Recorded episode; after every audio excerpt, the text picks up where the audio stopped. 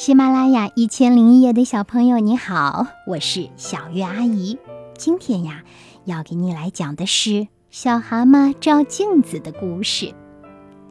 小蛤蟆独自躲在洞里，它用一片小镜子照着自己的脸，它看到了自己鼓鼓的眼睛，还有宽宽的嘴巴。唉，我真是太丑了。小蛤蟆叹了口气，出门去了。有个小男孩坐在草地上，他想着自己刚才听到的一首好听的歌，就悄悄地学了起来。可是有几只讨厌的蚊子围着他转，在他胖胖的大腿呀、手臂呀咬了好几个疙瘩，痒痒的难受。小蛤蟆跑来了，鼓着眼睛，张大嘴巴。三下两下，那几只蚊子就进了他的肚子。小男孩高兴极了，把自己刚学的新歌送给小蛤蟆。他唱呀唱，他还在草地上学着小蛤蟆的样子，一蹦一跳的。他唱完了之后，小蛤蟆也唱了起来，尽管那歌声并不好听。从那以后呀。小男孩和蛤蟆就成了好朋友。玩累了，蛤蟆回到泥洞，他为自己有个好朋友高兴。他拿出小镜子，他想看看自己是不是变得好看一点了。不然的话，小男孩怎么会和他交朋友呢？可是呀，看来看去，看来看去。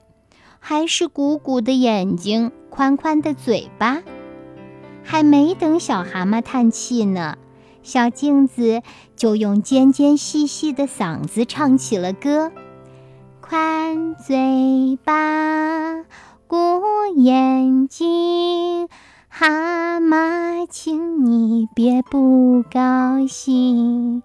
你有一颗善良的心呀！小蛤蟆听到这里，终于知道了，外貌长得丑一点根本没关系，只要有一颗善良的心，就能找到好朋友。亲爱的小朋友们，其实呀。每个人的长相都和别人不一样，这是我们的独特性。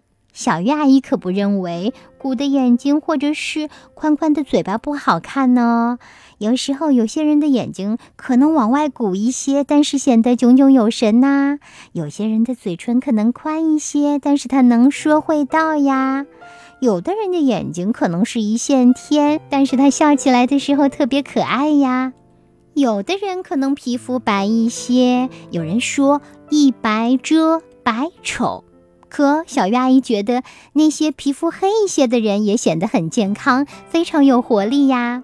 有些人个头高高，有些人个头比较矮，像我就是个头矮的一个人，小时候也为自己的个头矮苦恼过。后来我发现，我的朋友根本就不因为我高或者我矮而和我在一起，他们是因为喜欢我的热情，喜欢我的真诚，才和我在一起。所以说嘛，小鱼阿姨觉得世界上没有长得丑的人呢，因为每一个特点都值得欣赏。因为一个自信的、阳光的人，他总是很受欢迎的。人是因为可爱才美丽的。所以在这里，我也要向每一个善良的小朋友说一声：“你真美！”如果你同意小鱼阿姨的说法，别忘了给我点个赞或者留言哦，好不好？我很期待每一次听完故事以后，你都能把感受分享给我哦。谢谢你。